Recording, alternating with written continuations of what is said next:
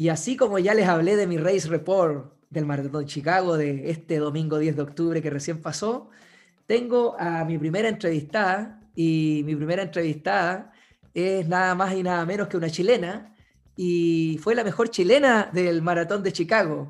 Más encima es colega, eh, corre eh, por el club TIM, eh, es kinesióloga, como les digo. Su nombre es Magdalena Chamorro y ella ya tiene 10 maratones en el cuerpo. Corre maratones desde el 2011 y como les mencionaba, eh, fue la mejor chilena en el maratón de Chicago. Magda, eh, muchas gracias por aceptar la invitación a la vida es un maratón. Eh, ¿Cómo estás? Feliz me imagino. ¿Qué tal esa experiencia? Cuéntanos qué mayor es esta. No sé si es la primera, no sé si es la segunda. ¿Qué tal? Hola Guti, gracias por la invitación. esta es mi, yo he podido correr solo Chicago como mayor y la verdad es que el resto de mis maratones han sido nacionales. Ah, Espero más adelante por poder correr otras majors, pero las, las, circunstancias de la vida no me han permitido postular entre que he tenido embarazo, los post-embarazo, y se ha dado que Chicago me ha coincidido con eso y la he tomado, eh, pero ahora ya en búsqueda de otras maratones internacionales, obviamente. Oh, me alegro mucho, o sea, eh, un debut en una major espectacular. Espectacular. Oye, eh, Magda, cuéntanos eh, cómo fue esta experiencia de Chicago. Bueno, todos la vivimos con esta incertidumbre de la pandemia que nos hizo entrenar mucho más tiempo de un periodo de ciclo normal. Eh, no sé si para ti fue igual o preparaste esto como, como otros periodos de maratón o también fue bien extenso en relación a esto. ¿Y cómo viviste la incertidumbre de llegar a Chicago? Cuéntanos un poquito de eso. Ya, esta maratón, obviamente, como todos, la hemos preparado hace mucho tiempo, eh, durante la pandemia. Eh, obviamente que el foco era poder correr una maratón. Eh, mm, yo en particular hice una maratón en diciembre del 2020, que fue virtual, lo hice en la calle, acá en Santiago, y fue una muy buena experiencia. Y luego me inscribí en, un, en este major para, con, con la incertidumbre si realmente se iba a hacer. De hecho, finalmente en agosto de este año tomé la decisión de poder venir sabiendo de que ya había me estaba preparando, la verdad, durante todo el año para esta carrera, pero, pero nunca con la certidumbre exacta de saber si se van a dar las condiciones laboral, eh, a nivel laboral, familiar, las cuarentenas y todo eso. Así que nada, yo creo que la preparación fue muy larga mentalmente, eh, un ciclo eterno, pero por lo mismo estoy muy contenta de haber podido correr este año. Yo ya había corrido Chicago, esta no es la primera vez que yo lo había hecho. Ah, eh, y la razón por la cual me inscribí en esta fue porque era la primera maratón de mi cuñado y la, y la fuimos en familia. Entonces por eso quise ah. repetirme Chicago em, y con la intención también de venir con mi marido, pero, pero el, el, problema es de que como las cuarentenas fueron complicadas con el tema del, de, de, los hijos y de la logística, yo viajé sola. Así que me junté con mi familia allá mi cuñado corrió su primera maratón, así que fue una ah, mira, qué, qué bonito, qué bonito el detalle. Oye, entonces, eh, ¿estuviste en compañía? ¿No estuviste tan solita pensando en que no fuiste con tu marido, que me imagino que siempre tratan de, hacer los viajes en conjunto, apoyando uno al otro, corriendo uno al otro, en el contexto familiar? Así es que me alegro mucho que se haya dado así. Y yo también, igual que tú, igual hice un maratón virtual, igual hice un periodo largo, igual estuve con la misma incertidumbre que tú de hecho, yo también, eh, a medida que nos iban liberando un poquito los, días de cuarentena, por los temas laborales también, decidí bien encima ir a Chicago. Y, yo estaba esperando hasta la última opción, porque podíamos cambiarlo, ¿cierto?, al 2022, hasta muy encima. Y, yo quemé los cartuchos al final también. Y, mi señora un día me dijo, ¿sabes qué? Anda, anda nomás porque eh, te lo mereces, esto mentalmente ha sido muy largo, lo mismo que dices tú, así es que yo igual eh, creo que fuimos unos privilegiados de poder volver a correr después de todo esto, más allá de los tiempos, de, de los objetivos personales. Creo que haber estado ahí, eh, unos privilegiados afortunados de, volver a sentir los 42.195 metros. Estoy muy de acuerdo contigo. Oye, ¿cómo fue la llegada a, Chicago? ¿Muy anticipada? Eh, no, fue media catastrófica porque yo el miércoles tenía pasaje por United y llegué al avión, o sea, llegué al aeropuerto tuve, mucha suerte porque me fui con una amiga que iba a correr Boston y viajaba el mismo día que yo, entonces nos fuimos juntas en el transfer al aeropuerto y su vuelo salía casi una hora antes que yo. El tema es que yo llegué al, aeropuerto y, y, mi vuelo no existía, no, no estaba para uh. mi día. Eh, lo cancelaron y no me avisaron, yo nunca me enteré. La agencia con la cual compré el pasaje luego se disculpó, me llamó y me trató de solucionar el problema, pero yo la verdad es que lo único que quería era viajar ese día, porque ya me había mentalizado con toda la logística de lo que implica. Así que logré subirme al pasaje en avión a, a donde todos iban a Boston, a Nueva York. Claro, claro. Gracias a, la ayuda de varios amigos y de mi marido que me, en ese momento me, me fueron ayudando a saber qué hacer. Me imagino. Y de Nueva York conseguir un, un avión a Chicago. Así que fue medio, medio, medio acontecido, pero una vez que me subí el avión ya me relajé. Oye, qué bueno, qué bueno que pudiste solucionar esa, experiencia, porque, oh, qué tremendo, qué tremendo. Oye, llegaste a, Chicago entonces en el, eh, pensando en esto, a pesar del impasse, igual llegaste eh, dentro de lo pronosticado que tú tenías, pensado. Sí, llegué el jueves, creo que con mi experiencia corriendo internacional, siempre es bueno si la competencia es el domingo, es ideal llegar el jueves, creo yo.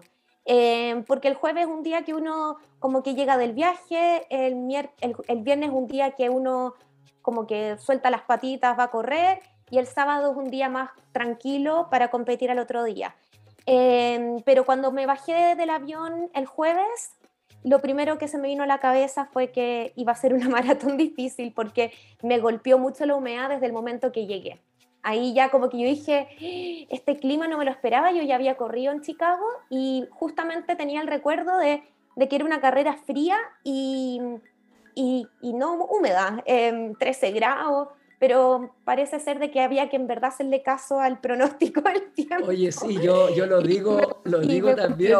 Sí, lo digo un poquito antes también de cuando hablo de mi, de mi race report y ahí me llama mucho la atención a mí, yo llegué un miércoles y, lo primero que me llamó la atención fue que mucha gente me dijo, anda con guantes, con mangas, porque hace frío. Yo te juro, nunca sentí el frío y no le creía mucho al pronóstico por lo mismo, porque yo llegué el miércoles y me encontré con un clima con humedad, con el jueves eh, eh, con llovizna y más humedad. Entonces yo decía, ¿cómo va a cambiar tan rápido y drástico para lo que mencionan? Y te juro que con mis amigos no, no, no, no podíamos entender eso y, no, y no, le dábamos mucha vuelta a eso. Y en las activaciones, claro, nos pasaba que aumentaba la frecuencia cardíaca demasiado por esta humedad. Entonces, la verdad que era una carrera que, que no sabíamos con qué nos íbamos a encontrar el domingo, pero hoy el pronóstico nos falló y fue como siempre lo tuvieron pensado. Más que tú tenías experiencia ahí. Así que, oye, eh, qué curioso. Lo, que me, lo que me recordó mucho esta carrera y el, el clima fue Buenos Aires 2014, que mi marido Tomás corrió esa maratón, yo lo acompañé y era como la misma sensación de humedad. Eh, y yo siempre dije, me muero correr en esas condiciones y me terminó tocando a mí. Así que bueno, uno siempre aprende de, las, de estas, y, son cosas que no se pueden controlar, o sea, de hecho, eh, no hay nada que hacer, o sea, se corre igual, se lucha, se va a tener que luchar más nomás, esa es la, la mentalidad que hay que tomar. Eh, y nada, pues, em, así fue. Entonces, los días previos fue un poquito así, de, de tratar de yo no viajé con shorts, entonces tratar de conseguirme shorts para vestirme los días anteriores, eh, tomarme muchos Gatorade y nada, prepararme. Em, yo me reía porque ya era como al día el tercer Gatorade que me tomaba y decía, ¿hasta cuánto voy a tener que tomar para, para prepararme para el domingo? Sí, no, fue así. Oye, ¿y a la expo qué día fuiste? ¿Fuiste el sábado o fuiste No, yo fui el, viernes. Ya. Sí, el viernes salimos a correr en la mañana, 30 eh, minutos clavado en reloj todos los de team salimos a correr bien bonito, fuimos al parque, recorrimos un poco eh, la meta, dónde está la meta, la, dónde está la, gran claro, como toda la, logística, fuimos a ver las últimas subidas, que viste que en los últimos 400 metros subía, para prepararnos. Em, hicimos una, un recorrido bastante bonito, todo súper tranquilo, sin reloj, así sacando fotos. Y después de eso eh, fuimos a la expo y la verdad es que la expo tampoco estuve tanto rato. Em, me encantó la expo tal como ha sido como otros años. Eh, creo que eh, eh, en esta oportunidad no hubo mucha limitación en cómo fue la expo. Em, solo que obviamente que bastante restringido con el uso de mascarilla, em, mostrar las vacunas, etc. Pero a pesar de eso, creo que en verdad fue una experiencia entretenida la expo, habían muchas cosas que comprar, em, pero no compré nada, cosas que mirar.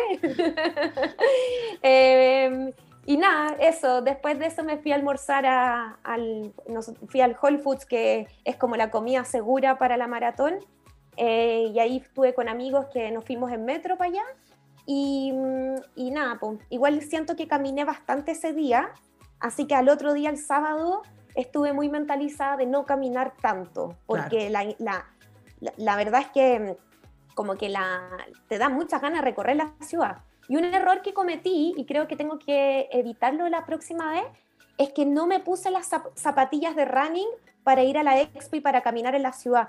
Y como que en un momento empezó a molestar un poco la planta, ¿viste? Como para ablandarla, claro, había que ablandarla. yo debería haberme puesto zapatillas nuevas, no zapatillas antiguas de vestir, ni son zapatillas nuevas amortiguadas, porque esas caminatas una las subestima y al final implican un desgaste. Así que para la próxima vez ya lo sé, voy a llevar solo zapatillas de running con buena amortiguación para caminar. Bueno, eso es aprendizaje y eso es lo lindo de esto, eso es lo lindo. Oye, y, el día previo, ¿cómo estuvo ese, ese sábado? ¿Tranquilo dentro de todo en la tarde? ¿Te, te quedaste, te pudiste quedar dormida temprano? Eh, ¿Cómo fue esa logística?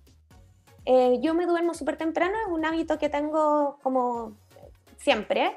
Em, también compartí con mi familia, entonces estaba muy enfocado un poco de, disfrutar a mis sobrinas, a mi hermana, a mi cuñado, em, que, estaba, que no los veía porque ellos estaban viviendo en Estados Unidos hace un tiempo, entonces estuve con ella aprovechando. Em, quizás la, como que el, lo que todo el mundo dice es que uno no camine y no se mueva el día antes, pero a mí realmente eso me hace mal para la cabeza, así que la verdad es que yo igual caminé un poco, eh, fui, para soltar un poco también la ansiedad, la verdad. No es necesario estar encerrado todo el día, obviamente que eso al final uno no disfruta eso, por lo menos yo, pero sí pase tiempo con familia y, nada, caminar un poco em, y como un, momento bastante como de tranquilidad y de calma conmigo misma, ¿ya? Eh, pero muy contenta, con ansias de esperar el otro día, así que ese día me quedé dormida como a las ocho y media de la noche súper temprano, muy bien. lista para el otro día despertarme y competir. Oye, qué bien, mira, yo, eh, yo corrí los 5K ese sábado, pero yo por experiencia ya sabía que de repente correr un 5K, aunque sea recreativo y lo que sea, sé que te puedes jugar en contra el día del, maratón, pero yo iba con dos amigos que era su primera eh, participación y ellos se inscribieron en eso, andábamos muy apañados, así es que vamos nomás, les dije, y sabes que los 5K nos sirvió porque nosotros estábamos muy cerca de Grand Park y nos fuimos en bus a la meta y era las 7 de la mañana estos 5K y nosotros me vas a creer que estaba cortado el tránsito y el bus se fue por otro camino y llegamos a, las 7 y media, llegamos a las 7.37 al corral, o sea, llegamos atrasados a los 5K. Y eso, sabes que nos sirvió mucho para el otro día tomar la decisión de irnos en metro mejor.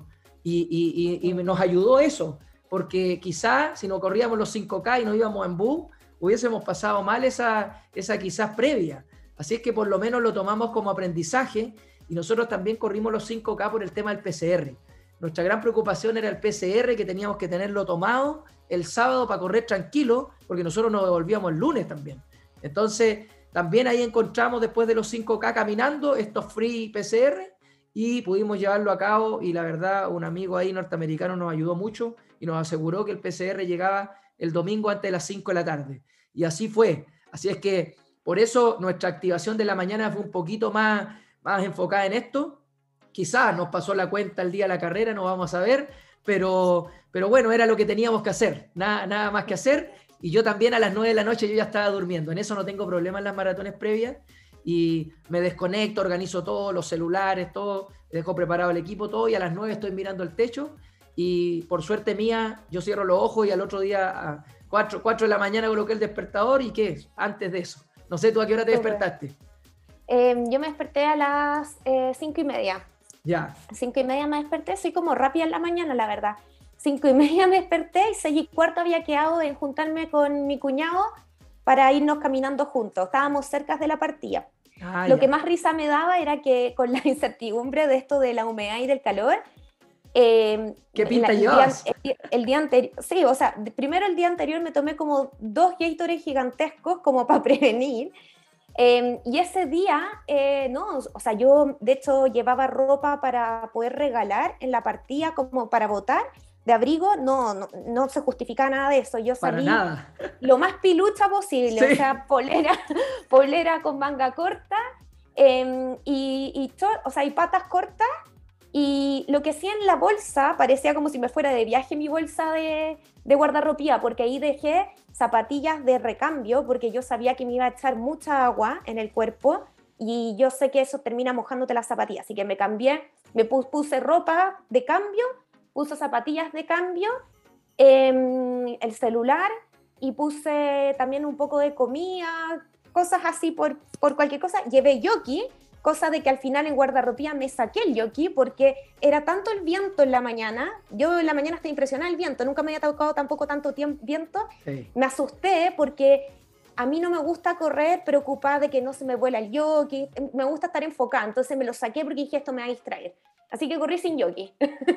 Mira, oye, y yo igual, ¿ah? lo mismo. Eh, lo más pilucho posible, un cortaviento nomás, y, y, dentro de la bolsa guardarropía, que también ya lo he aprendido con el tiempo, siempre toda prenda de cambio, zapatillas, calcetines, short, buzo eh, eh, y, comidita también extra porque siempre falta. De repente queréis llegar a buscar tu ropa nomás y te saltáis los puestos donde hay comida porque depende mucho el contexto de cómo te fue y, cómo llegas. Entonces siempre en la bolsita guardarropía les recomendamos que lleven sus cosas porque estas cosas son tan seguras que podéis dejar tu celular, que puedes dejar prenda y, y, no, no, te preocupes de que te van a robar la bolsa, eso no, no, no existe a este nivel, no, no existe. Llevamos un pote gigantesco de Mineralize. Mineralize es como un gel que te enfría, como el BioFreeze. Claro. Y ahí dejando en guardarropía habían un montón de chilenos, yo repartiendo Mineralize en las rodillas, todo echándose como en exageración por puro estrés.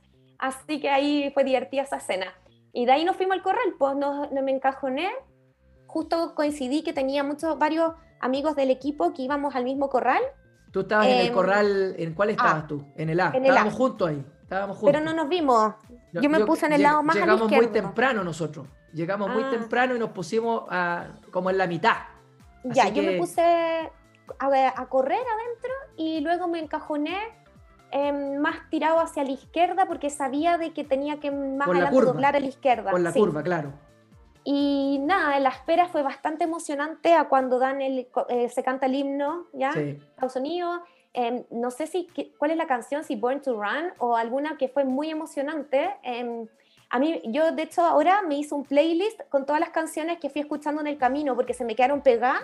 Ah, eh, sí, así que ya llevo 20 canciones de las que fui escuchando porque realmente eran muy buenas, muy motivantes. Em, así que ahí ya las tengo grabadas. Y estos minutos de espera son maravillosos entre estrés, eh, desearse suerte con los amigos, em, estar al lado de gente que está viviendo es como una humanidad compartida, mismas emociones. Eh, eso se extrañaba mucho y estoy muy. Bueno, y Frank Sinatra sonando Chicago de fondo, que también, era, se te paraban los pelos, la verdad que se te paraban los pelos. Oye, ¿cómo fue esa, esa, esa largada? ¿Usted, tú corriste en grupo? ¿O ¿Fuiste solita o fuiste con compañeros? No, yo la verdad siempre corro las maratones, trato de, ir yo a mí, o sea, no corro en grupo, trato de yo, yo tengo mi estrategia, pero si coincide con, con alguno de mis compañeros, fantástico partir algunos kilómetros juntos. Y en este caso eh, hice el primer kilómetro con cuatro amigos de team y luego, em, después del primer kilómetro, yo me fui con, con un compañero, con Pablo. Em, yo la verdad es de que mi estrategia era correr en negativo. Eh, siempre mis mejores carreras han sido correr en progresivo, o sea, de menos a más, eh, aumentando el ritmo desde el 21, ojalá desde ya desde el 25. Entonces yo tenía muy en mi cabeza la planificación de que del 0 al 15 me iba a ir guardando energía, del 15 al 25 iba a ir en un ritmo de mantención y del 25 yo quería atacar. Claro. Ese era mi plan. ¿Fuiste con eh, potenciómetro por casualidad o fuiste así nomás? Así nomás, yo es como corro en, acá en Santiago, cuando hago un 30, he hecho 30 con esa metodología que me gusta. O sea, vas temporalmente nomás con el tiempo, porque como el GPS se vuelve loco, No, no, marqué no sé por tan... milla. Ya, por milla, ya. Yo marqué pero, por milla, lo Pero no sé qué tan loco se te volvió el GPS a ti. A mí se me volvió No, yo ya sabía, sí, yo ya sabía que el GPS aquí se pierde. Sí, Eh, entonces venía preparada a marcar los lap manuales, me aprendí los ritmos en milla, los Claro. tenía anotados en el brazo sí. eh, y me aprendí solamente dos tiempos absolutos que eran para el 15K y el 21, no, perdón, para el 10K y el 15K. Pero después de eso, como yo quiero correr en progresivo, finalmente no me sirven esos, esos Claro. tiempos absolutos, solamente los, los ritmos en millas.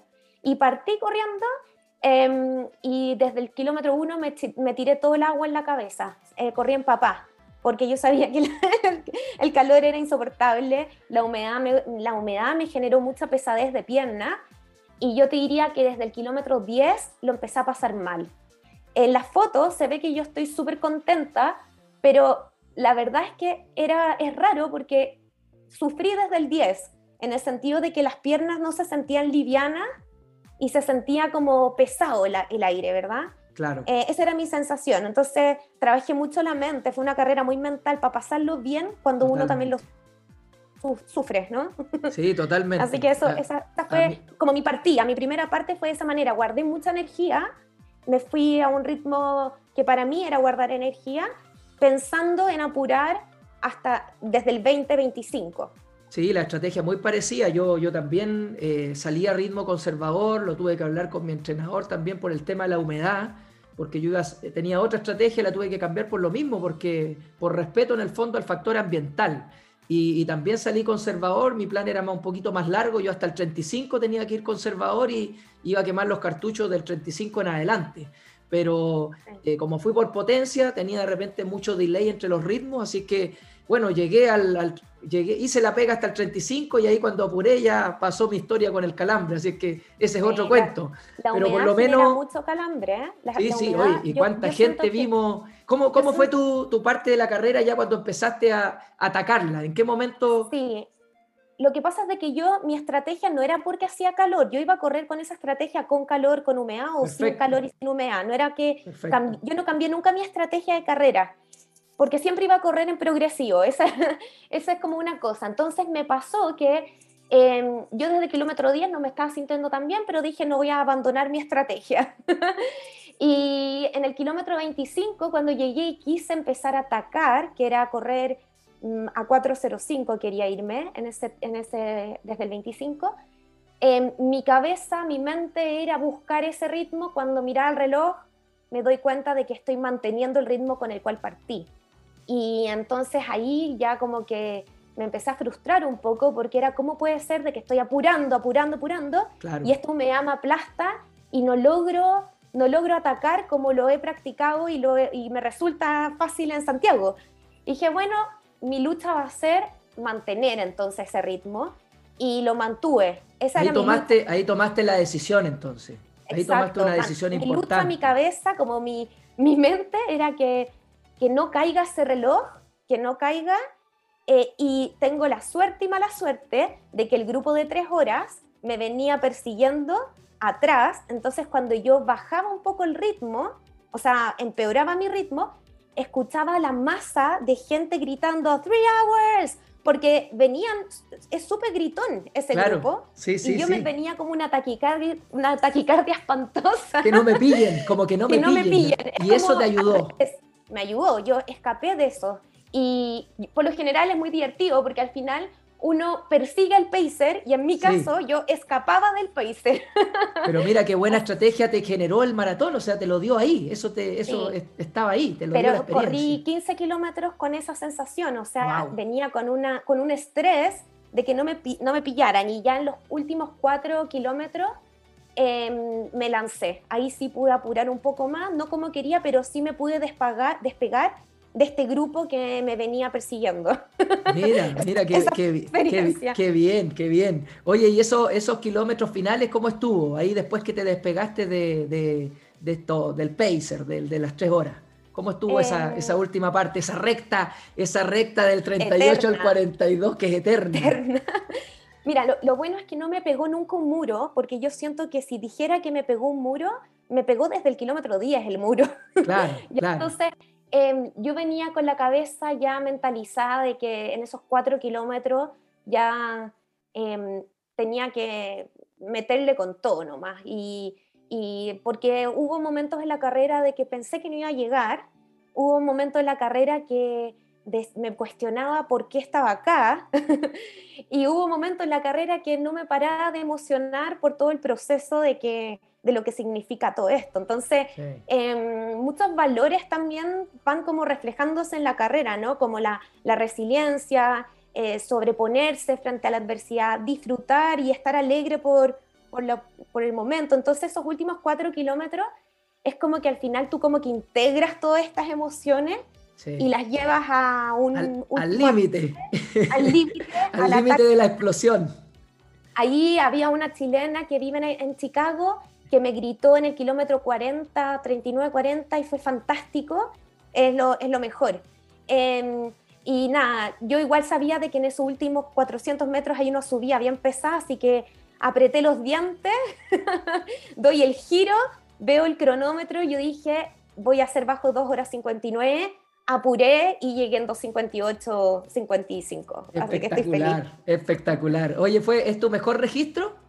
Es mi mejor registro. Mi ah, intención era, era, yo venía preparada para correr un poco menos, em, pero este registro es para mí mi mejor marca y la verdad es que es la carrera más dura mentalmente que he corrido. Estoy muy contenta y seguro que después de esto hay una, un aprendizaje muy grande para todos los que se sobrepusieron en estas condiciones. Así que para mí ha sido muy, o sea, valió mucho la pena este esfuerzo y, y nada, muchos aprendizajes y reflexiones. Oye, comparto totalmente eso. El aprendizaje es tremendo, es tremendo. Yo por ahí contaba que yo traía mi plan al 35 kilómetros y yo en 11 maratones nunca había llegado entero al kilómetro 35, como para aumentar el ritmo. Y yo me quedo con eso porque yo le decía a un amigo, si me quedo, eh, si hubiese mantenido mi ritmo, eh, yo hubiese llegado en 2 horas 55 claramente porque quizás este calambre no hubiese aparecido porque yo lo asocio al aumento del ritmo, que nunca lo había vivido en un kilómetro 35. Y, y estaba con tanta energía, me sentía tan fuerte y todo, que aparece esta cuestión y ya, bueno, cambio nomás de switch. Y ahí me reía cuando hablaste del pacer porque yo paré, elongué, perdí mucho tiempo y de repente me alcanza el, el de 3 horas porque yo pasé, llevaba mucho margen, si yo pasé en 2 horas, el 35 lo debo haber pasado en 2 horas 25, 26 por ahí, traía margen para el sub 3 todavía. Y veo pasar al Pacer en la segunda elongación, cuando ya iba en el 38, cuando paré por segunda vez, y claro que gritaba un montón, pues. entonces yo dije, esta es la mía, ya Guti, acércate a él y ándate con él a ver si bajáis las tres horas, porque que no se te escape. Pero de ahí ya la verdad, con lo que paré, con lo que gasté de energía, me encontré con Sebastián Machuca más allá adelante, que también iba muy bien complicado. Eh, el Pacer se me escapó, Sebastián íbamos un rato justo, después se me escapó Sebastián y al final llegamos como 10 segundos de diferencia con él. Y, al final, bueno, es el maratón, que así es. Pero lo que dices tú es muy bonito porque el aprendizaje yo quedo muy tranquilo porque yo hice lo que tenía que hacer y, me sentí fuerte para hacer lo que, a lo que vine.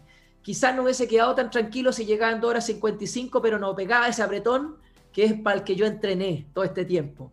Entonces vendrá un maratón más adelante, digo yo, en donde voy a llegar de nuevo fuerte y quizás se me van a dar las cosas de, de apurar, que eso no lo he vivido nunca. Entonces, ¿En serio? Nunca, nunca, nunca he corrido en split negativo, nunca he corrido progresivo, imagínate. Entonces, yo sé que eso va a llegar en algún momento y esto lo tomo como eso, como un aprendizaje. De todas maneras, creo que las mejores maratones en sensaciones que yo he tenido han sido cuando he corrido en split negativo. El tema es de que para que eso funcione, la carrera se convierte en algo muy mental, porque tienes que guardar energía y tienes que, en esa primera guardada energía, uno también tiene que tener bastante como seguridad y humildad de decir, como me voy a ir más lento de lo que yo quiero hacer, y en la segunda mitad es complejo porque tú tienes que atreverte a atacar. Entonces no es tan fácil, pero al final resulta. Para mí esta maratón, además de mental, un aprendizaje que yo como que saqué es de que a pesar de que se sufra en la carrera, uno igual lo puede pasar bien. Y me pasó de que yo, yo terminé la carrera, casi me muero, me, casi me desmayo, dije, lo pasé, o sea, sufrí mucho y después veo como en conclusión, lo pasé muy bien. Y veo las fotos y salgo en todas las fotos felices. Entonces, no entiendo esa como discordancia de emociones que cuando uno sufre, también ahí la mente puede hacer de que uno lo pase bien. Así que eso ha sido una lección porque cuando la próxima vez que me sienta mal, yo sé de que en el fondo se puede pasar bien y se puede luchar para lograr. Sí, qué bonito. Es así, lo comparto plenamente, plenamente. Porque uno ve sus fotos y uno piensa que vas destruido, como dices tú, que uno va muy concentrado, va muy destruido. Y a mí me, me pasó eso mismo que te digo en el, en el Chinatown, kilómetro 35, que era mi momento para apurar. Y yo me sentía tan fuerte ahí que empecé a levantar las manos, le hacía así con la oreja, se volvía loco el público. Y yo a esa altura iba con mucha energía. De hecho, pasé un montón de gente ahí y más adelante me, tocó lo que tenía que tocar nomás, pero, pero esa sensación de pasarlo bien ahí, de, de, poder levantar las manos, de poder interactuar con la gente, la verdad que fue muy brutal. Yo lo, yo lo disfruté mucho también, a pesar de, que no se dio como yo quería, pero al final el mensaje, lo que dices tú, eh, eh, es muy lindo eso. Y, así es, pues, la vida es un maratón, como dice el podcast, y, y cada una es única, irrepetible y, y todas te dejan enseñanza.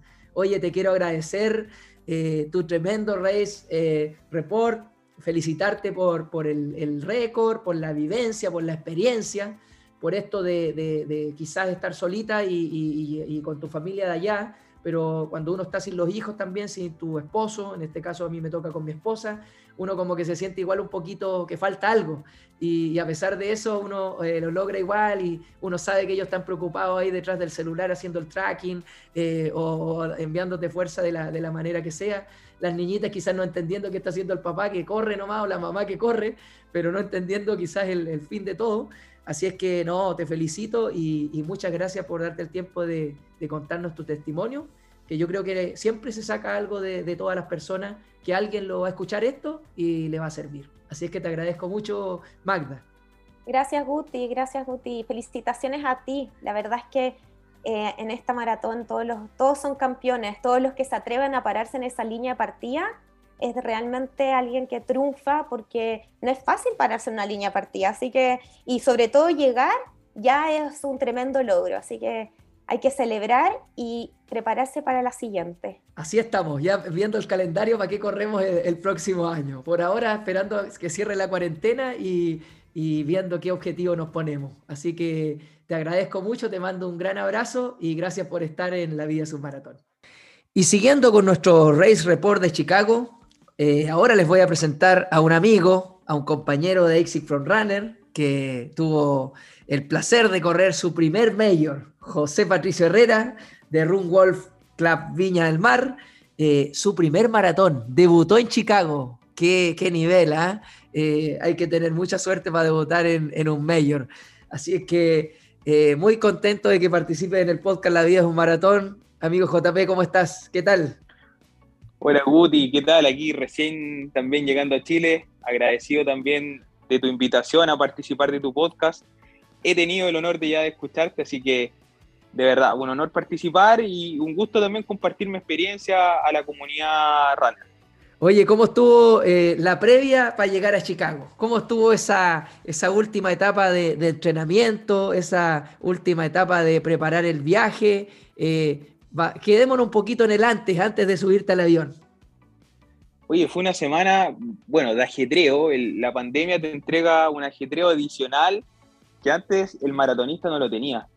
El tema del PCR se transforma en, un estrés adicional. En, esos últimos días creo que pensé más que nunca en coronavirus, pensé más que nunca en, el examen, en que obviamente tenía que salir negativo, en extremar justamente medidas, y quizás eso también te va afectando un poco, es, la misma ansiedad que uno va viviendo previo a un maratón y eh, me volví un poco loco. E, eso, eso lo, debo asumir y ya con, con el, con el paso, pasar de los días lo voy, lo voy analizando y me volví un poco loco. Creo que también un consejo, si es que esto va perdurando y ojalá que no perdure, pero si es que llega a perdurar en el tiempo y hay que seguir haciendo esos exámenes, pues, que ojalá no se vuelvan tan locos con el tema, sino que relajarse, las cosas se van a dar de una forma natural y van a salir de, muy buena forma. Así que la semana previa fue una semana bien estresante por eso y además tuve una contractura y eso muy pocas personas lo saben, entrenando. Tuve una, una semana ajetreada en el trabajo, tratar de dejar todo listo. Yo soy trabajador público, trabajo en una municipalidad, en la municipalidad de Cabildo, y tenía que dejar muchas cosas listas. Les tocaba pagar el día 15 y tenía que dejar todo, todo coordinado. Así que también dormí muy poco, eh, trabajé, bueno, horas extras también y tratando de, coordinar todo, así que fue una, una, semana bien estresante que me repercutió justamente en esa contractura, en el isquiotibial y sumado a esto del, del PCR, eh, fue, fueron semanas bien, bien, bien, bien movidas, pero que al llegar a Chicago ya inmediatamente todo se relajó, dije todo valió la pena, aquí estamos y llegamos ya ahí casi a un 100% para vivir este sueño que era correr un maratón. Oye, muy, muy bueno lo que dices tú y sirve mucho para la gente que, que, se va a, subir a esta, a esta opción de, de, viajar al extranjero y correr. Y como dices tú, si estos protocolos siguen, eh, también, también yo, yo me sumo a ese estrés que, que, te generó el PCR. Y el PCR es el estrés tanto en la ida como en la vuelta. Así es que eh, la gente ojalá que, que tome esto y, de verdad, como dice aquí JP, ojalá con tranquilidad, porque las cosas van a resultar bien, pero claro uno primera experiencia, eh, se, pone medio perseguido, eh, eh, con no va a salir positivo esta cuestión, que no me cuidé, te colocáis las mascarillas, doble mascarilla. No, no, si uno pasa por todo esto, como dices tú, así que te entiendo perfectamente. Oye, llegaste a Chicago, ¿cómo te relajaste ahí dijiste? ¿Cómo fue esa llegada a Chicago? ¿Estabas central, a la meta? ¿Cómo fue eso? Me relajé mucho, como te dije, ya inmediatamente teniendo el resultado negativo del PCR, más el diagnóstico del kinesiólogo, me dijo, tranquilo, una contractura, dije, ok, estamos arriba del avión. Inmediatamente, llegando a Chicago, una ciudad que te maravilla desde el primer minuto en que tú piensas Chicago. Lo que sí, aquí un tip para la gente que, que vaya a Chicago. Eh, bueno, vuelos a Chicago directos no, no hay. Uno llega por una escala. En, el caso mío, llegué por una escala eh, de Houston y al llegar al aeropuerto, siempre, esto algo personal, nunca me ha gustado tomar un taxi o tomar un Uber, sino que tratar de salir de una forma propia, natural, transporte público o metro. Y el aeropuerto de Chicago eh, tiene esa particularidad que está, bueno, como muchos aeropuertos de Estados Unidos, bien grandes, y eh, los terminales también están relativamente separados y uno tiene que caminar mucho. Y al preguntar, varias personas no sabían explicarte cómo salir efectivamente bien del aeropuerto para lograr salir en metro, en la Blue Line. Entonces, eh, ahí el consejo es que para quienes gusten salir en metro, tienen que bajar al último piso, bajar por ascensor o por escalera y caminar, caminar, caminar, y se van a encontrar con la famosa Blue Line, a mano derecha compran su boleto y a mano izquierda toman el metro. Y justamente una ciudad tan amigable que eh, el transporte público se, eh, es perfecto, yo lo encontré perfecto en todo sentido tanto el metro como también los buses te van a llevar a recorrer la ciudad completamente, a conocerla desde lo más pequeño hasta lo más grande. Así que es un consejo que ojalá aprovechen muy bien eh, el metro como los buses, porque eh, de verdad se complementan muy bien. Ojalá que puedan comprar, no sé, un ticket de tres días o de siete días, dependiendo de la estadía en la que están, van a estar, porque les va a convenir mucho. Vale totalmente la pena. Sí, nosotros tomamos el consejo de nuestro amigo Virgilio, compramos la ventra de siete días y también, como dice JP, encontrar la Blue Line fue un tema para nosotros, pero los consejos que, dice, que dijiste tú tal cual. Bajando ahí a mano izquierda, ahí encontramos las boleterías, compramos la ventra de siete días y con eso nos movimos allá también libremente, bus, metro, sin ningún problema a mí me sorprendió más fácil que Metro de Santiago, digo yo. De verdad que era fácil, fácil. Sí, eh. sí, sí, era muy fácil. Bueno, tienen varias líneas, pero la, principal es la azul. Y, como dije, se complementan muy bien. Y además otra cosa que tiene Chicago, de que es una ciudad con muchos hoteles. Entonces hay una variedad enorme de hoteles. Yo tuve la fortuna de estar a metros de, de la meta, o sea, unas seis cuadras, siete cuadras caminando. De hecho, el, el, día domingo me enteré que efectivamente el maratón pasaba por fuera del hotel. Ese antecedente yo no lo manejaba y por ahí en mis redes sociales también subí una historia. A mí me sorprendió mucho. Ahora, si me preguntas corriendo, ¿cuándo lo vi? Ni me acuerdo, pero sé que el maratón pasó por ahí. Entonces, eso es lo que te da Chicago, eso es lo que te da Chicago, de que tiene muchas variedades de hoteles para poder, para poder regodearte. O sea, por ahí yo vi muchos videos también previo a la carrera y uno que, un, video que decía el Colo, el Colo Murlia, decía, yo me alojé en Chinatown y pensé que era un poco más cerca, pero perfecto, no es tan cerca, pero corrijo esta lejanía, entre comillas, con la Blue Line, entonces estoy a 10 o 15 minutos de la partida. Entonces, eso es lo que te va a dar Chicago, de que puedes estar un poco lejos de la meta, pero lo corriges inmediatamente con, el metro o con bus y estás inmediatamente cerca. Sí, yo también tomo eso y, yo también tomé, eh, tomamos un hotel cerca también, como a un kilómetro y medio de la meta, pensando en lo mismo pero si llego a tener la oportunidad de ir de nuevo a Chicago, no, no, no me voy a quedar en el centro ya. Justamente me podría quedar perfectamente a la altura del Chinatown, más lejos, porque sé que la Blue Line funciona perfecto y, el, y la verdad el transporte público, eh, y abaratas mucho costo ahí, abaratas mucho costo porque eh, es caro el, centro neurálgico. Eh, así es que, no, muy buen dato. Oye, ¿cómo estuvo esa, esa llegada a Chicago? algún trotecito de activación los días previos, cómo se prepararon, eh, qué días fueron a la expo. Sí, mira, inmediatamente Chicago te invita a correr. Por ahí también lo van a ver en, mi blog. Eh, Chicago es una ciudad que respira running los días previos y creo que también respira running los 365 días del año. los estadounidenses, las personas allá oriundas de Chicago, los que viven allá, tienen la, fantástica posibilidad de disfrutar eh, esa costa maravillosa que tienen, unos lugares, el parque, pero perfecto para trotar, para hacer series. Yo me imaginaba ahí en, el año estar viviendo ahí y un lugar, lugares, pero perfectos para entrenar. Así que eh, aprovechamos inmediatamente de, conocer un poco la ciudad corriendo y, y, ver el tema del clima, que fue factor que, bueno, me imagino lo vamos a analizar pero adaptarnos un poco justamente a esa humedad con la que nos recibió Chicago y aprovechar ahí de esos lindos parajes que, que nos daba ahí el, parque y también la costa.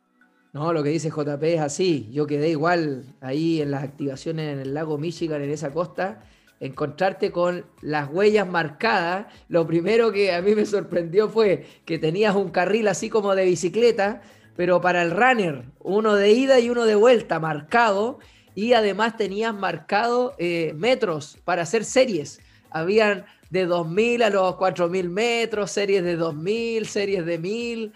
Eh, impresionante, la verdad que impresionante. Se vive, se vive el, running.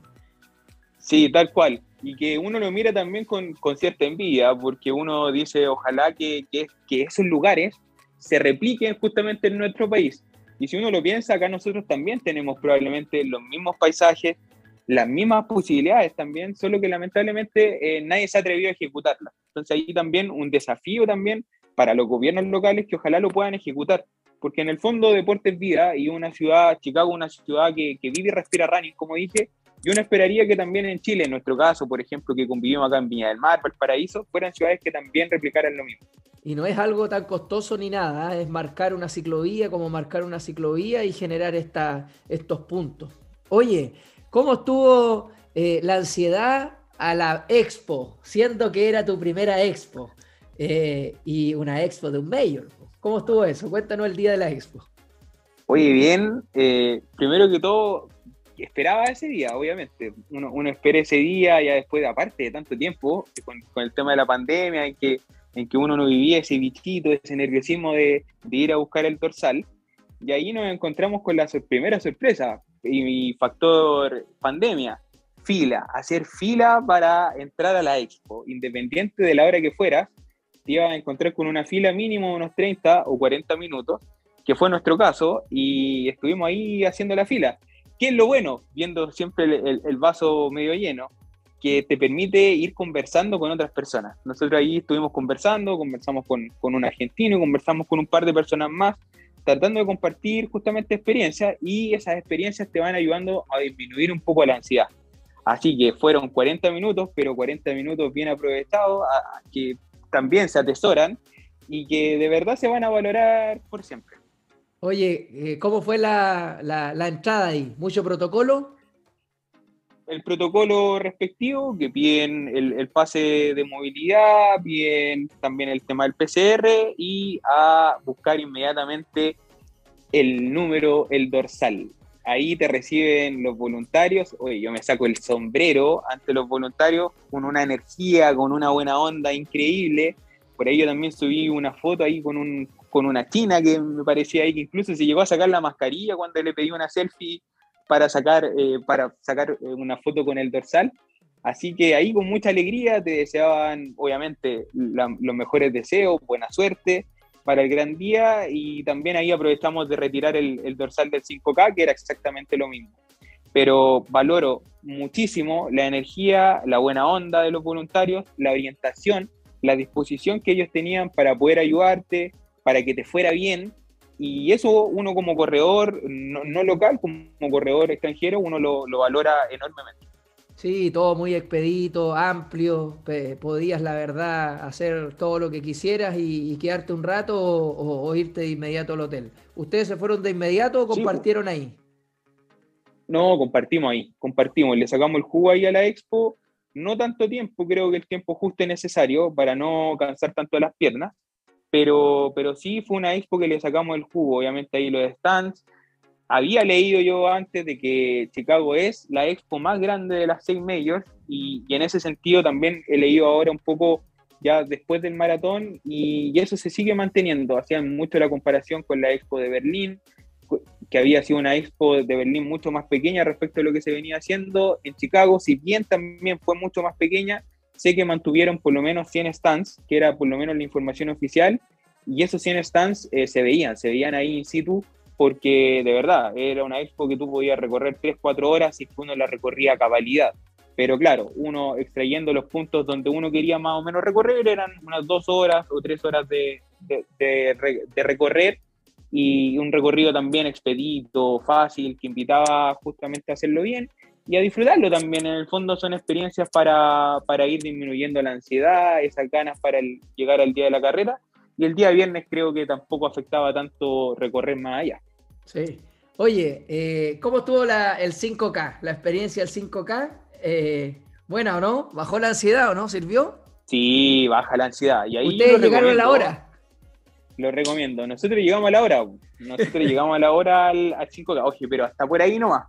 Hasta por ahí nomás. Porque en el fondo eh, no había mucha información, eso hay que ser sincero, no había mucha información. yo, ya dije ya que el, 5K lo encontré bastante poco, la verdad, eh, no tenía guardarropía, comparado con el 5K de Boston que yo corrí, no tenía guardarropía, era medio, al lote, medio al lote, a lo que, a lo que salió nomás. Tú lo viviste, tú viviste el de Boston, yo no tengo, no tengo otro punto de comparación. Yo lo viví y de verdad dije, oye, y dije, esta carrera no tiene nada, pero nada que envidiarle una carrera de Chile. No, o sea, eso lo dije inmediatamente. Nada. O sea, tenemos 50 o 60 fotos de oficiales que están ahí. Eh, eh, el público en todo el recorrido, o sea, son 5K de que hay gente alentándote, la gente te felicita de igual forma por haber logrado el objetivo de correr los 5K. Y eran como 10.000 ¿Y eran como 10.000 personas? ¿Sí? Exacto. Y yo te voy a contar algo. Nosotros recorrimos mucho los días previos a la carrera la ciudad y en el famoso frijol nos encontramos con unos mexicanos. Típico, nosotros conversamos, bueno, primero en inglés, después ya cuando vimos que eran mexicanos empezamos a conversar eh, en español y la conversación empezó a fluir. ¿Y ustedes a qué vienen? No, nosotros venimos al maratón. Los mexicanos venían a correr el 5K. ¿En serio? Imagínate, fueron a correr el 5K.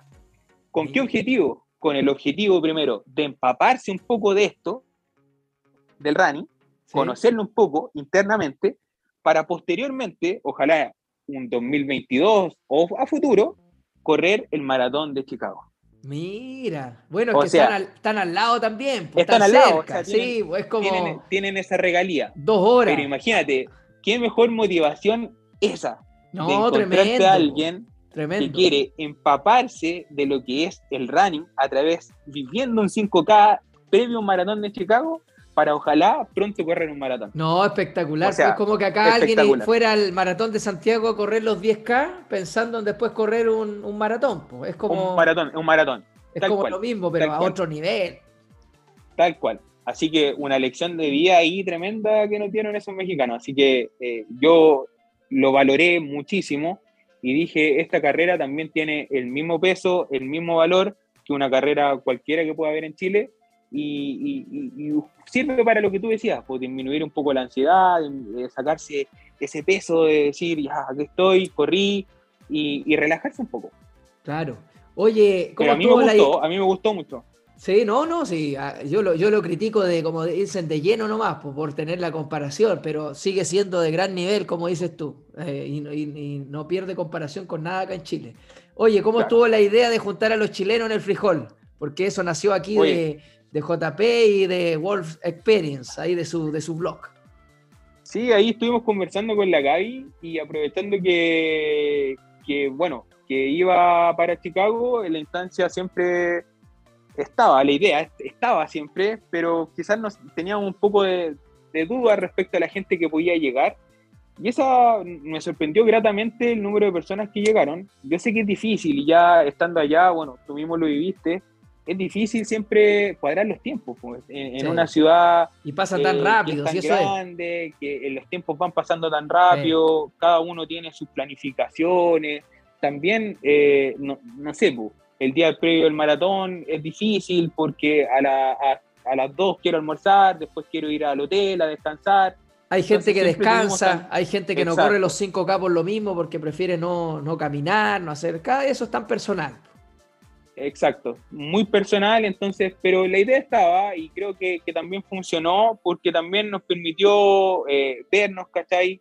Desearnos también el mejor de los éxitos, darnos muy buena energía para el domingo Así que yo lo valoro gratamente y agradezco enormemente a todos los, chicos y chicas que, fueron, porque confiaron en nosotros, confiaron también en que juntos somos más fuertes, yo siempre he dicho eso, y estando afuera tenemos que también eh, tratar de potenciarnos. Y el CHI se, siente, se sintió con intensidad. Todos nos quedaron mirando, ¿cierto? Todos se daban vuelta a dónde, de dónde salieron estos el frijol supo lo que era un CHI, así que ojalá lo sepa, lo sepa, lo sepa siempre, ojalá que esto sea una tradición, una tradición que, no se haga solo en Chicago, sino que en todos los maratones, ojalá en todos los medios, todos, porque de verdad, nosotros somos una comunidad potente y uno lo evidencia con el CHI.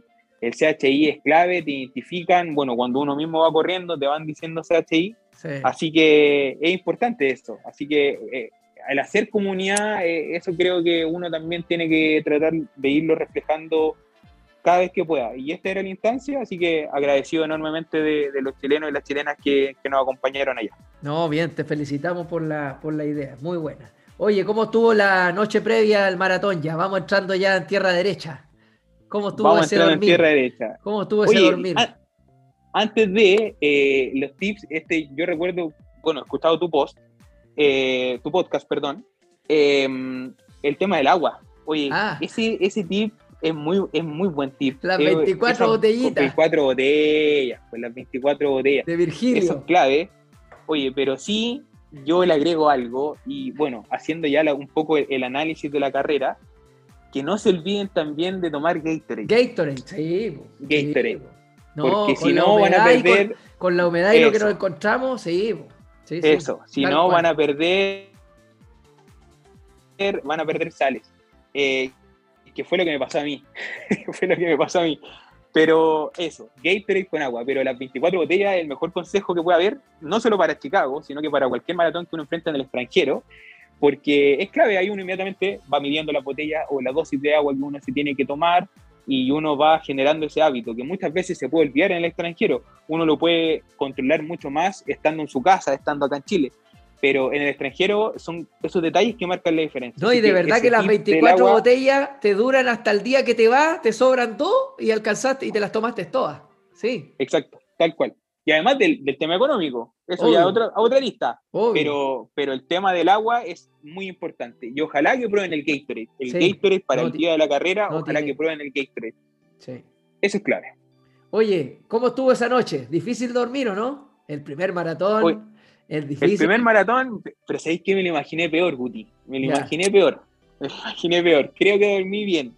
dormí bien. ¿Y cuántas horas? Dormí bien entre 7 y 8 horas. Ah, súper bien. Bien, bien, bien, bien, bien, bien, bien, bien, bien. Pero mucha ida al baño, porque era que había tomado mucha agua. Pero no, bien, bien, tranquilo. Cuatro y media colocando la alarma, desperté un poquito antes, 4.25. A, a, mover un poco las piernas, a ver el, tema en el, hotel, pero, pero no, bien, bien, creo que lo supe controlar bien esa ansiedad. Creo que el 5K ayudó mucho a eso. Ya. Porque ya inmediatamente como que sentí que las emociones, eh, la ansiedad misma ya había bajado, como que voté.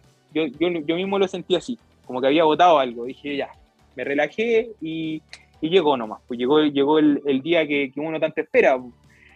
Y, y, llegó, llegó, como dije, cuatro y media, durmiendo relativamente bien la hora de sueño que correspondía.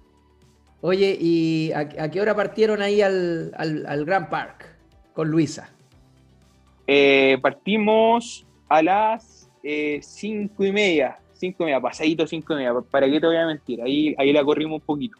No, pero está bien, fue un buen horario, sí, la verdad que, que había margen. Sí. Y si estaba cerca. Sí, nosotros llegamos 10 para las 6, algo así al, al Grand Park. Llegamos ahí al parque que también esa caminata, que me encanta esa caminata de la mañana, que me recordó mucho acá los maratones de Viña, cuando uno camina por libertad. Sí. Eh, lo mismo, lo mismo, lo comparo igual, eh, cuando todos vamos con nuestras bolsitas eh, llena de ilusión, todo lleno de ilusión, con con nuestros sueños, con nuestros anhelos, con nuestras metas, vamos todos caminando. Así que esa caminata es increíble, esas caminatas previas al maratón, a encajonar o al guardarropía, son únicas, son únicas. Y, yo las atesoro al máximo, al máximo, porque también uno va ahí, va con nervios, va, como dije, con lleno de ilusión, eh, lleno de sueños, así que pero bien, bien, bien. ¿Ningún inconveniente en el guardarropía? Ningún inconveniente, ningún inconveniente. O sea, eh, la información es clara, eh, uno tiene un color asignado respecto al corral, que este, bueno, que todos los años es, así, está el corral eh, rojo, el corral azul y el corral naranjo. Y, y, todo está señalizado con colores, entonces uno sabe que todo lo rojo es obviamente lo de tu corral, el, lo del corral azul, azul, y naranjo, naranjo. Entonces, uno respecto a eso es prácticamente imposible perderse. Y también lo otro que ayuda mucho es que uno efectivamente está desorientado o no sabe dónde ir, hay voluntarios ahí dispuestos a ayudarte, a orientarte y a entregarte la información ahí oportunamente. ¿Cómo tuvo la llegada al corral? ¿Qué tal esa, esa vivencia con la gente ahí? ¿Qué tal? Oye, primer, primera emoción, primera o segunda ya, como le agregué la caminata, segunda emoción, eh, qué loco es ver, encajonarte primero que todo y, ver a gente igual que tú. Mirar para el lado y gente igual que tú, o sea, que corre a tu mismo ritmo, a tu mismo nivel, con, como dije, con los mismos sueños, con los mismos anhelos. La misma sintonía. con la misma sintonía, eso, exactamente. Entonces, eso ya ah, te, paraliza, te, te choca, te, te dice, oye, estoy aquí, estoy en un mayor, y, eso ya es impagable. O sea, ya visualizando ahí a metros hacia adelante la meta, en un corral con las mismas personas, con la misma sintonía que tú, eh, eso ya es impagable. O sea, en el fondo, eh, no sé, indescriptible, me cuesta describirlo, porque, porque de verdad es, algo impagable y ahí ya te deja, todo fluye, todo tiene que fluir y ahí puedes compartir también. Nosotros también compartimos, bueno, estuvimos ahí con los chicos de, de Chile Kenia Runners, que también me saco el sombrero ante ellos, que pudimos compartir eh, previo en el maratón y post maratón, y era como que hubiésemos compartido toda la vida, así que increíble ahí con los chicos, me saco el sombrero y, y estuvimos también viviendo el maratón juntos. ¿Cómo estuvo la largada? Ahí ya cuando suena eh, Frank Sinatra, Chicago, Chicago, antes todavía. antes del himno, antes del himno. Antes el himno de Estados Unidos. Ah, sí. El himno de Estados Unidos, oye, yo lo había visto en video y, ya me emocionaba. Viviéndolo, oye, emocionante, emocionante. Lo viví, obviamente, con mucho respeto el himno. Y, ellos son muy patriotas, pues entonces. Y ellos son muy patriotas, muy patriotas. Lo cantan a, a todo corazón y, y uno mismo también lo respeta y también emociona eso. Y a, mí de verdad me emocionó mucho, me emocionó ese momento previo a la largada, porque ahí uno dice, oye, estoy lejos de mi país, estoy aquí en Estados Unidos, sea como sea el resultado, oye, impagable. Estoy aquí y uno se siente verdaderamente afortunado de estar compitiendo en otro país. Uno tiene más que claro que es amateur, que es 100% amateur, que aquí eh, hay miles de personas antes que uno, pero, pero estar ahí es de verdad algo impagable y uno también en el fondo es embajador también del país. Y, y eso, de verdad, como lo he dicho, es completamente impagable. Oye, ¿y cómo estuvo esa largada? Después de la música de Frank Sinatra y Chicago, Chicago. Bien, pues y ahí la largada, y ahí están las zapatillas y uno mismo nomás. Y ahí a correr, a echar a andar la planificación, a, bueno, a, refrendar todo el entrenamiento. Pues ahí están los, meses de entrenamiento que uno los trata de, plasmar inmediatamente en la carrera. ¿Cómo estuvieron los primeros kilómetros? Oye, de maravilla, los disfruté, pero de maravilla. Salieron a, planificación, salieron bien, salieron perfectos, pero siempre con esa duda, con, con una duda por la humedad yo en lo personal siempre he sufrido mucho, mucho con la humedad, mucho con las temperaturas altas y le he tenido un, un respeto absoluto. Y, y, cuando ya vi viendo, fui viendo que iba sudando mucho, eh, me empecé a asustar un poco, porque dije, oh, se viene duro, se viene duro, y sabía que la humedad, si bien no, no, no te pega, uno dice, oye, está, está, está cómodo esto, porque de verdad estaba muy cómodo, y creo que el medio maratón fue un medio maratón muy cómodo, pero te va pegando, pegando, pegando y te pega el palo siempre aviso. Y, te, y hasta que el cuerpo te dice hasta aquí nomás. Pero los primeros kilómetros son increíbles cuando uno pasa ahí por el teatro, la gente gritando, eh, mucho aliento. No, de verdad, increíble los primeros kilómetros. Y bueno, el maratón en general, en realidad, más allá del sufrimiento ¿no? que uno puede haber tenido en la carrera, el maratón en general, en sí, yo me esperaba en ciertos puntos no, no tanta gente, pero acá de verdad, en el recorrido completo, desde el kilómetro uno, hay gente. Y eso en Chicago a mí me encantó. Y, eso te lleva justamente a ir superándote más, a ir rompiendo tus límites. Y, quizás si uno veía, sentía o caía en algo, en un pequeño bajón, eh, inmediatamente uno buscaba ese apoyo en el público para poder salir de eso. Claro, totalmente. Oye, y la parte de la carrera donde se complicó la cosa, ¿a dónde fue que ya... Eh... Oye, parece que fue yo lo he escuchado en muchas personas que hablan del kilómetro 27, 28, casi llegar al 30, que fue lo que a mí me sorprendió, porque uno siempre habla del muro en el muro en el 30, en el 32, 34, ahí uno puede caer. Pero a mí me sorprendió mucho y he compartido con muchos corredores también y me han dicho, oye, como que en el 27, 28, por ahí caí. Y, bueno, tocó caer, eh, las cosas de repente no pueden salir como uno espera, pero, pero ahí tiene que uno sacar lo mejor de sí. ahí aflora lo mejor, ahí aflora lo mejor. Ahí aflora lo mejor. Había que llegar a la meta como sea, ¿eh? eso lo teníamos tal claro. Cual, tal cual, tal cual. Después de, dos años había que, había que llegar a la meta, había, había que llegar a la meta. Yo me saco el sombrero ante la Luisa y eso es verdad, yo, yo le agradezco mucho porque nos encontramos ahí corriendo. Y ella me acompañó ahí unos kilómetros y me dijo, oye, estuviste acá, te sacaste la mugre para llegar acá, entrenaste como nunca, diste lo mejor de ti para entrenar y hay mucha gente que te está apoyando. Están tu familia, están tus amigos, están todos acá pendientes de ti, pendientes en la aplicación, que, quieren que tú llegues. Y ese era el objetivo, tal cual como decía tú, llegar a la meta. Así que, de verdad, yo gracias a la Luisa, en parte también, eh, logré salir de ese abismo en que estaba ahí. Estaba sumergido en, algo, nublado, como frustrado. Decía, pucha, me preparé tanto, eh, los ritmos no me salieron como yo quería, estaba ahí, de verdad, en un abismo, pero, pero logré salir. Y, bueno, y lo importante es justamente, pues, más allá de las cosas quizás no salen como uno espera, pero, pero lo importante es traerse esa medalla. Yo creo que ese es el objetivo, y más en un primer maratón creo que eh, el objetivo es terminar y disfrutar. Y ahí también pues, me dediqué a disfrutar, disfruté de la carrera, en las fotos que tengo salgo siempre sonriendo, saludando a la cámara eh, y, y, sintiéndose un afortunado justamente de estar en otro país, de estar después de tanto tiempo que lo que hicimos, estar presencialmente compitiendo. Y eso es de verdad, eh, no tiene valor. Y impagable, impagable. ¿Cómo estuvo esa llegada ahí después de esa, esa vuelta a la derecha, esa subidita para después enfrentar la meta? Oye, pero oh. antes del Chinatown. Ah, el Chinatown. Oye, Chinatown. Qué lindo que es el Chinatown. Oye, hermoso. hermoso. Aparte que las fotos que hay son espectaculares, de verdad. Yo tengo una foto espectacular en Chinatown que de verdad yo las veo y la amo, la amo, me dan ganas de imprimirla en grande, de, de verla cada rato, de verdad. Y, energía, oye, muy buena energía. Bueno, el barrio de los mexicanos también. También. Oye. Esa bandera gigante que recibió. oye, sí, sí, sí, los mexicanos un 7 y a los latinos alentaban, oye, pero con mucha fuerza, con mucha fuerza. Y los metros finales también, pues, cuando uno ve ese letrero 800 metros, uh, también, también ahí mucho aliento en esa recta eterna, en esa recta eterna que se hace eterna antes de volar a la derecha, como tú decías. Sí, 3,5 eh, kilómetros más o menos de recta. 3, exacto, 3,5 de recta, pero también hermosa esa recta.